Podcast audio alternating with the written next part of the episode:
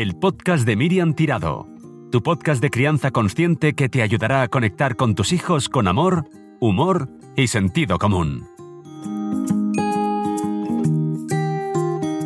Hola, ¿qué tal? ¿Cómo estáis? Bienvenidos a un nuevo episodio del podcast de Miriam Tirado. El episodio de hoy es muy personal y creo que te puede ayudar mucho a quedarte más en paz porque a menudo descubrimos la maternidad y paternidad consciente cuando nuestros hijos ya son mayores o no tanto, pero sentimos que vamos tarde.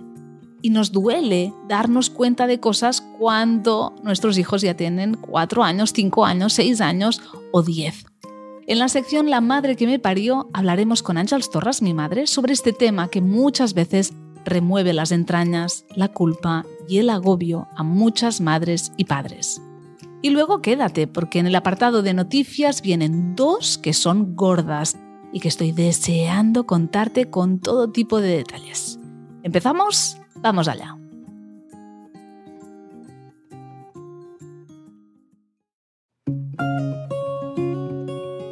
La madre que me parió. Muchísimas veces me dicen eso de qué suerte tienes tú, que has tenido una madre consciente y vuestro vínculo es tan fuerte. Y sí, me siento profundamente afortunada de tener la madre que tengo, pero no siempre hemos tenido la relación que tenemos ahora. Y de eso es de lo que quiero hablarte hoy, de qué pasa cuando el vínculo está un poco tocado y sentimos que llegamos tarde, como madres, como padres, a poner conciencia a nuestra maternidad y paternidad. Ya sabes, lo de darte cuenta de cosas y luego pensar, Dios, ¿cómo la he cagado? Yo antes no sabía nada de todo esto y lo hice de una forma muy distinta. ¿Y ahora voy tarde? ¿Le he provocado a mi hijo un trauma? La culpa nos asalta. Mamá, ¿qué tal? Pues muy bien. Gracias por estar aquí un día más en este podcast, te lo agradezco un montón y quería hablar contigo de eso porque Tú lo has vivido en primera persona, ¿verdad? Pues sí. Y, creo que tu testimonio puede ayudar a muchas madres a, a tratarse con más compasión y también a tener más esperanza. Cuéntanos, ¿cómo y cuándo abrazaste la maternidad consciente? Pues mira, a finales de los 80, principios de los 90, pues calcula, si tú naciste en el 76, pues no es que iba tarde, es que... yo era casi adolescente. Casi, casi. Claro, si yo tenía, pues no sé, a lo mejor 13 años o por ahí, ¿no? De, de los 11 a partir de los 11, 10, 11. ¿Y cómo dirías que, fue tu maternidad en esta primera fase, de, de mis 0 a mis 13? Si no habías abrazado la maternidad consciente, ¿cómo me criabas? Pues como pude. Mm. Imagínate, lo hemos hablado contigo y, me gusta ahora compartirlo. Una mamá de, con 19 años, mm. en plena época franquista aún, eh, en plena dictadura, y eh, luego en plena transición, cuando hay unos cambios a nivel social, a nivel personal, muy grandes. Y a mí me pilla todo esto pues con una niña eh, pequeña. pequeña, muy pequeña. Y mm, además en los círculos en donde me movía, eh, círculos feministas también, pues como que la maternidad era como algo que estaba muy ligado al patriarcado como y además pues lo vivido en propia carne no la, familia como elemento represor de, de, mm. la persona y sobre todo de las niñas y de las mujeres. Entonces pues yo me encontraba contigo en brazos sintiendo unas cosas mm, como todas las mamás no sintiendo muchas cosas muy despistada muy perdida y a la vez pues también muy creativa y con ganas de cambiar el mundo pues esto a veces hacía un cóctel pues que tus necesidades y mis necesidades a veces no, coincidían. Y cuando las, necesidades de los papás que no están conscientes o despiertos y, los de, y las de los hijos no son las mismas, normalmente quien lleva las de perder pues son las necesidades de los hijos. Mm. ¿Y cómo crees o qué recuerdas de cómo reaccionaba yo a, tu forma de criarme o a vuestra forma de criarme. Vosotros además os separasteis cuando yo tenía cinco años. con mi padre. ¿Cómo, cómo lo llevaba yo? Ah, ¿De una forma muy rebelde o más bien haciéndolo todo bien? Mm, pues depende Entre comillas, de la edad y a veces han convivido las dos cosas, mm. ¿no? Queriendo hacer las cosas muy bien, pues para ser súper responsable y complaciente. sí, pero a la vez pues rebotada, claro, mm. porque habían cosas pues que no estaban bien atendidas y, esto pues provocaba en ti indignación, cosa que está muy bien, porque eh, lo, lo, grave es cuando ya el niño no reacciona, ¿no? Está ya sin energía para protestar. Mm. No, tú no perdiste nunca la energía. gracias, gracias al cielo. ¿no? y, entonces, ah, claro, yo voy creciendo, ah, me vais criando, ¿no? Como has descrito tú como podéis. ¿Y en qué momento descubres tú la maternidad consciente, la crianza consciente y empiezas a darte cuenta de, oh, aquí había mucho más que yo no estaba ah, viendo? fue en un momento con, mi pareja pues estábamos trabajando en, temas de salud ah, a, raíz de haber trabajado en teatro, en música, pues nos interesamos por el cuerpo y empezamos a entrar en el tema de prevención de lesiones, pero poquito a poco fuimos entrando en una mirada más holística. Entonces, a raíz de buscar una terapia eficaz para mis pacientes me encontré con una terapia psicocorporal que me llevó primero a mí. Claro, claro. Antes de acceder a ayudar a nadie, primero hay que mirar hacia uno mismo. Bendigo el día en que me encontré con esta terapia porque a partir de poder hacer un trabajo profundo a través de, de mis vivencias, de mis emociones, me di cuenta de lo que yo había vivido, de lo que yo había vivido con mis padres, con mi crianza, cómo me había afectado. Y me pasó una cosa pues que le pasa a, la mayoría de mis pacientes mujeres madres ¿no? y, yo, y, padres también que en el momento en que descubres lo que te ha pasado a ti, enseguida, en el, al cabo de medio segundo, te das cuenta de lo que has transmitido y de lo que has, eh, de alguna manera, has podido perjudicar en concreto yo, a ti, ¿no? Entonces, lo que te ha pasado, lo que me ha pasado a mí, yo lo puedo eh, perdonar mil veces, pero lo que era, era difícil era lo que yo te había podido transmitir. Pero y ahora. claro, no, no es fácil. Porque aquí cuando entramos en estos temas, ¿no? Viene, a ver, todos queremos muchísimo a nuestros hijos, tú me quieres un montón, lo sé. Y cuando nos damos cuenta de eso, de lo que hemos hecho, a mí también me ha pasado en muchas cosas con mis hijas. Yo no soy la misma ahora que cuando Laia nació, ah, que tiene ya 10 años y pico. te sabe mal, y, no quieres, dices, ah, ¿qué he hecho? Y duele mil veces más que, que, cualquier cosa que te hayan hecho a ti. Exacto. Y luego viene eso, esa losa que es la culpa. Claro, al estar en un entorno terapéutico se podía trabajar todo a la vez. Mm. A la vez que estabas aprendiendo, estabas trabajando con tus emociones, a la vez estabas pudiendo lidiar con la culpa y pudiendo entender todo. Un proceso terapéutico es largo, es largo en el sentido de tanto en la formación como en el trabajo con uno mismo. Pero eh, desde el primer momento la mirada ya cambió, ya eh, pudimos empezar un, tipo de relación distinta.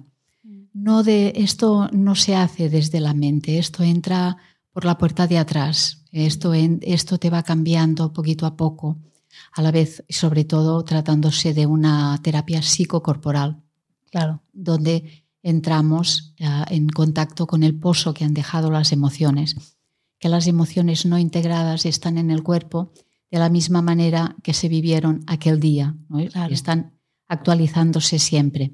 Como se pueden actualizar, las podemos sanar justo en el aquí y en el, ahora. Entonces, claro, los cambios vinieron rápidos y, y muy, muy agradables el vínculo se rehizo de manera muy rápida, porque una cosa que tienen los hijos y las hijas es que son muy generosos y están ahí esperando a que los padres y las madres se abran.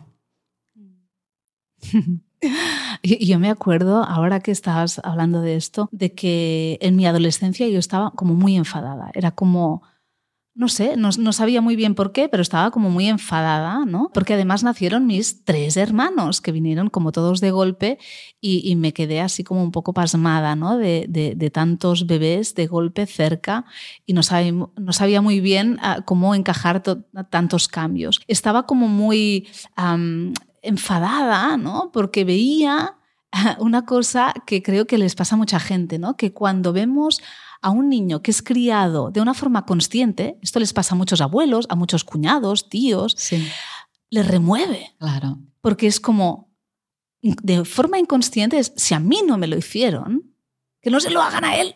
Claro. Y a mí yo eh, no tenía ni idea que estaba viviendo esto, pero lo vivía, estaba como enfadada al ver cómo vosotros criabais luego a mi hermano, que estabais en una fase totalmente distinta, que estabais ya en la crianza consciente, en la maternidad y paternidad consciente, esto a mí me removía un montón. No fue hasta que yo misma empecé terapia en mis 20 años, 19 creo que empecé, o 18, no me acuerdo ahora mismo, que un día que te dije, mamá, yo no soy feliz como creo que debería de serlo. Y me dijiste, vale, ahora es el momento de entrar ahí. Y, empecé terapia y ahí me di cuenta que lo que me pasaba a mí es que tenía celos. Celos de lo que él podía vivir y que yo no había tenido cuando yo tenía su edad. Y esto además te pilló en plena adolescencia. Claro, claro. Entonces era una bomba. Claro. una bomba con patas por iba, iba explotando. Ah, y, de esto, porque al final esto es nuestra historia y cada uno tiene la suya y tampoco ah, no, no, es que sea más importante que cualquier otra, pero sí que creo que puede servir a muchas madres y padres, porque a mí cuando vienen, y a ti también cuando vienen a la consulta, y a lo mejor a, ti te vienen más mayores que a mí, por ejemplo, ¿no? Y sus hijos ya tienen 15, 16, 18 y, no se han dado cuenta de muchas cosas que han hecho y que a lo mejor han perjudicado a sus hijos, que nuestro ejemplo puede servir en el sentido de que todo se puede reparar, ¿no? Esta mirada desde la esperanza y de que nunca es tarde. Claro. Solamente eh, se tiene que dar esto, ¿no? Que alguien se dé cuenta. Mm. Que a mí esto me lo facilitó mucho. Yo pienso, Muchas veces, si yo no hubiera cogido este camino, no sé qué es lo que hubiera pasado. Si hubiera habido alguna otra oportunidad de despertar, de mm. darme cuenta, porque es que no, no era en absoluto consciente, para nada, para nada. Es curioso. ¿eh? Eh, lo que haces cuando no te has planteado nada, cuando nada ha abierto tu corazón en este sentido, es reproducir lo que, has recibido. tal cual. Y esto es lo que está bien y es lo normal. Y no le vayas a discutir a esto a alguien pues que, que no, no se haya dado cuenta porque se puede ofender muchísimo. Claro, porque le estás diciendo que, que eh, eh, bueno, se siente cuestionado, ¿no? Estás tocando claro, sus cimientos. Eh, muchas veces lo hablamos, ¿no? Que esta etapa que va de la gestación hasta los tres años es donde ponemos los, la base del futuro adulto, ¿no? Entonces, ¿cómo, por eso es tan delicado todo lo que hay alrededor de cómo cada uno cría a los hijos. Y cuando ves a alguien que no está criando como tú, ¿Qué me estás diciendo? ¿Que yo lo estoy haciendo mal si tú lo haces distinto? No, no estoy diciendo nada, ¿no? pero es, algo que muy, muy, muy sensible. Y algo que también quería dejar como claro es que muchas veces a mí me pasa en la consulta que ah, vienen, imagínate, ¿no? y tienen un hijo de 5 o 6 años y, y me dicen, oh, es que lo he hecho así y tal, uh, ya llego tarde, le habré provocado ya algún trauma. Yo le digo, ah, hoy mismo puedes repararlo, porque hoy mismo puedes llegar a casa y hacer las cosas distinto y tu hijo está esperando con los brazos abiertos. Y, mm, pero, pero, tenemos que entender que este cambio tiene, tiene, que venir del adulto. A veces esperamos que sea el niño el que cambie, ¿no? Y que cambie las cosas. Por ejemplo, ah, cojamos lo que decías antes, ¿no? Que yo en la adolescencia a ratos estaba como muy rebotada, ¿no? Sí. e iba explotando por, por los lares. yo no podía hacer nada, porque en, en este sentido uh, yo estaba todavía menos despierta que tú. Claro. Y no tenía la conciencia, ni, ni, ni, ni, las herramientas, ni la seguridad en mí misma, ni la fuerza para hacer ningún cambio. Entonces, imaginémonos un niño de cinco años, o un niño de cuatro, ¿no? o de dos, o, o, o de seis siempre este cambio tiene que venir por la mirada del adulto. Claro. ¿A partir de qué punto decides uh, ayudar a las mamás en sus preparaciones al parto? Mira, yo me di cuenta de que si cuando estaba embarazada yo hubiera tenido acceso a todo lo que sabía en el momento en que empecé a, autoconocerme y a, a estar en esta formación, uh, otro gallo nos hubiera cantado a las dos. Uh, entonces uh, pensé que habían cosas muy importantes que nadie te cuenta y que estaría muy bien saberlas durante ya el embarazo y para empezar una crianza más respetuosa, más empática. Y fue cuando diseñé un, un trabajo para hacer este acompañamiento con parejas embarazadas. Y es de las cosas que de las que más contenta estoy y yo también de que lo hayas hecho. Uh, si os han quedado ganas de escuchar o de saber más de nuestra historia, que sepáis que en el libro Vinclas, Gestació, Parto y Crianza Consciente, en catalán, Vínculos, Gestación, Parto y Crianza Consciente castellano, que está agotado, pero que pronto lo vais a poder volver a leer. Ahí está nuestra historia, ¿eh? tu, tu primer embarazo, tu primer parto, tu primera crianza y, y están también uh, mi colaboración con entrevistas que hicimos a madres y padres que estaban viendo estos momentos de una forma consciente. Es donde empezó todo. Ahí, donde empezó ahí. la gran aventura. y, y, que a mí me ayudó muchísimo a conocerme, porque me acuerdo que tú me ibas pasando los capítulos de este libro y yo me, me hartaba llorar porque, porque yo no sabía nada de, de, de, dónde venía, ¿no? de alguna forma, y de cómo te habías sentido tú. Y esto a mí también me ayudó muchísimo a reconciliarme con, con esa etapa de mi vida aunque no lo supiera, pero por dentro algo, las piezas del puzzle como que empezaron a encajar. Es un libro que ha ayudado también a muchas abuelas y abuelos. Es curioso, sí, es curioso porque, mira, esta última semana uh, dos mujeres uh, me han dicho uh, el libro que escribiste con tu madre, el primer libro que escribiste con tu madre, um, me cambió la vida. Porque a partir de ese libro que le regalaron al quedarse embarazada, se empezó a plantear cosas que jamás se había planteado antes. Claro, es, es un libro que es vivo porque trata de esto, ¿no? De, mm. de esta vivencia. De, de, lo que hemos hablado ahora. Claro, sí. no es desde la teoría, no. es desde un lugar del corazón mm. muy auténtico y esto pues se transmite si lo, y, y mueve, claro. Si lo queréis tener, uh, lo encontraréis en librerías y también en mi web miriamtirado.com. Menuda entrevista nos ha quedado hoy, mamá. muy personal y a la vez creo que muy reveladora para mucha gente que quizás está viviendo todas estas emociones alrededor de sus hijos y del despertar de la conciencia alrededor de su maternidad y paternidad. Así que gracias, te lo agradezco muchísimo tu sinceridad y tu compartir. Sé que no es fácil hablar de esto, pero creo que lo tenemos como muy resuelto, muy sanado y estoy súper orgullosa del trabajo que hemos hecho juntas. Yo también. just promise you won't stray. All that I need is some dirt and a seed, and I will feed you till the summer blows away.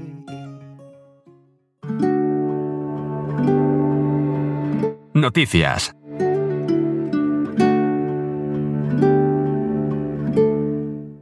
Súper contenta de anunciarte que este mes de marzo sale a la venta mi nuevo libro para adultos Rabietas, consejos, confesiones y herramientas para lidiar con ellas con humor y amor.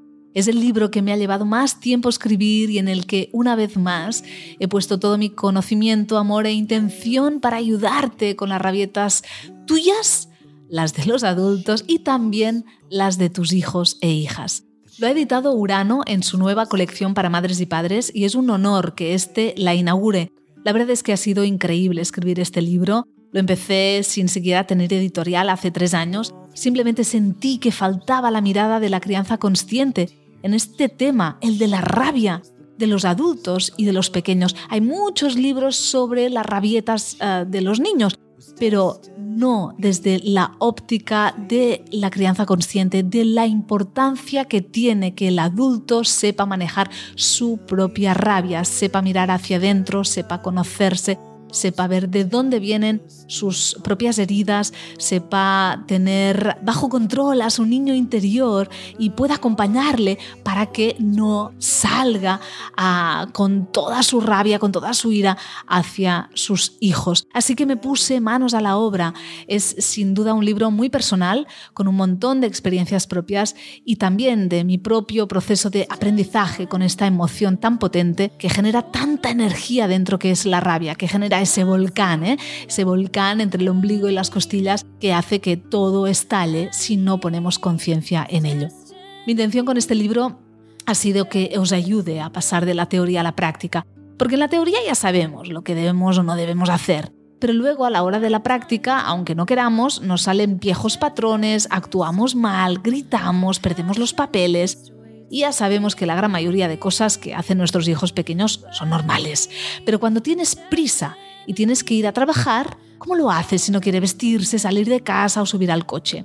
Pues todas estas preguntas y muchas más son las que he intentado responder en este libro que tengo tantas ganas que tengas en tus manos. Estoy segura que no te va a dejar indiferente y estoy convencida que te va a ayudar un montón. Me encantará que vengas a la presentación que haremos en Barcelona. Será el próximo 31 de marzo a las 7 de la tarde en la Casa del Llibre en Passeig de Gràcia. Estás invitada o invitado y me hará muchísima ilusión verte ahí y firmarte un libro.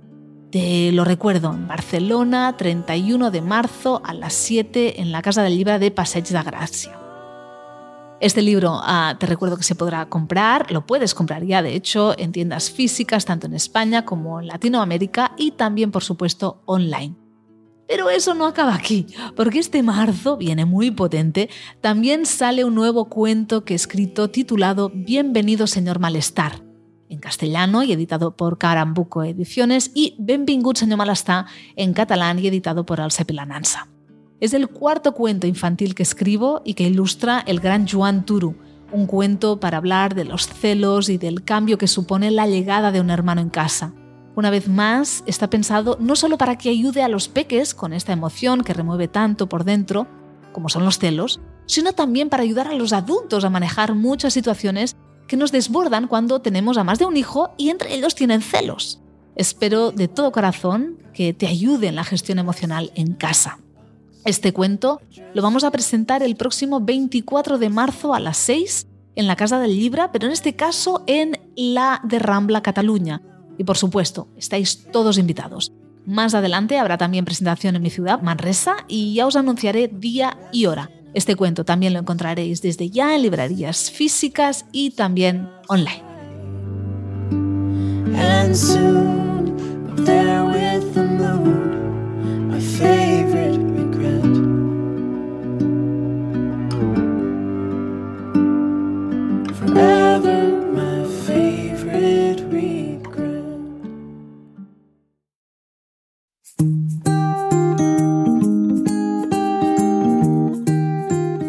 Ojalá que todo lo que te he contado hoy en este séptimo episodio del podcast de Miriam Tirado te haya resultado interesante y sobre todo te haya ayudado.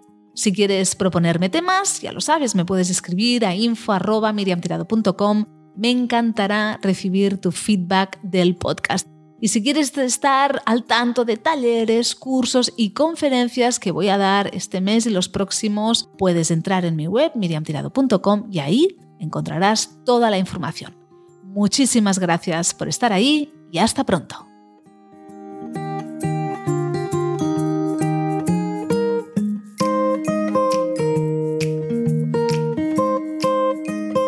El podcast de Miriam Tirado, tu podcast de crianza consciente que te ayudará a conectar con tus hijos con amor, humor y sentido común.